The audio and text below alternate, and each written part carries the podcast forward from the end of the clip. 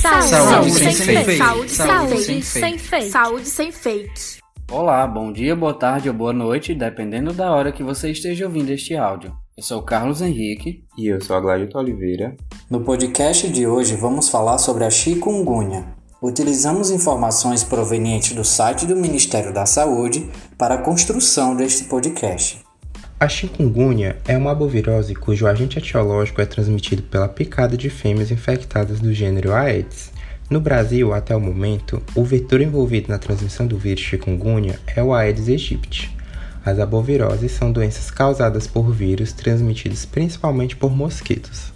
O vírus chikungunya foi introduzido no continente americano em 2013 e ocasionou uma importante onda epidêmica em diversos países da América Central e ilhas do Caribe.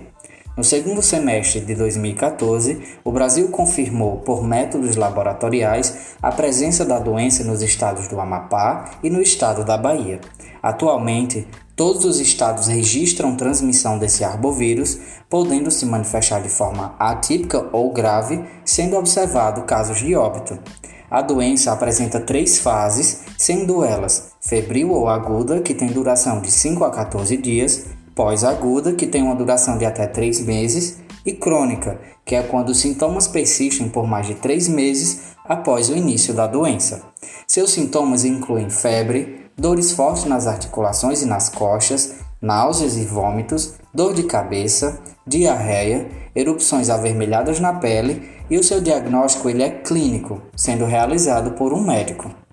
A chikungunya é transmitida através da picada de insetos vetores do gênero Aedes. Em cidades é principalmente transmitida pelo Aedes aegypti.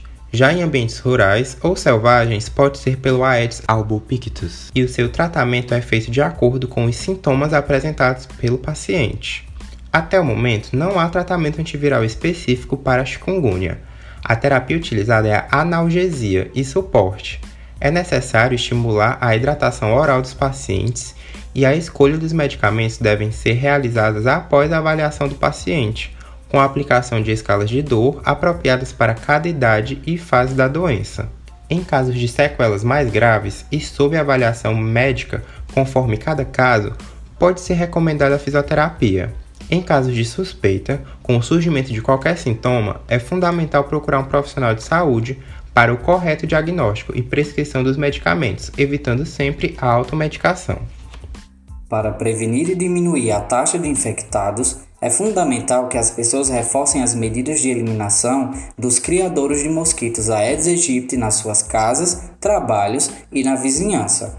A melhor prevenção, sendo esta a principal e a mais eficaz, é evitar a proliferação do mosquito, eliminando água armazenada, que pode se tornar possíveis criadouros, como por exemplo vasos de plantas, pneus, garrafas plásticas, piscinas sem uso e sem manutenção e até mesmo em recipientes pequenos, como tampas de garrafas.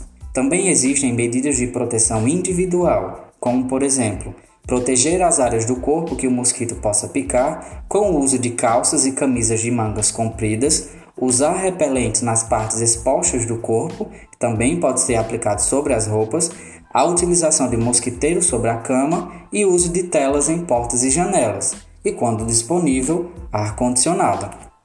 Esse foi o nosso podcast de hoje, espero que vocês tenham gostado. Fiquem atentos para mais informações, é só clicar e nos acompanhar. E lembre-se, você é responsável por aquilo que compartilha.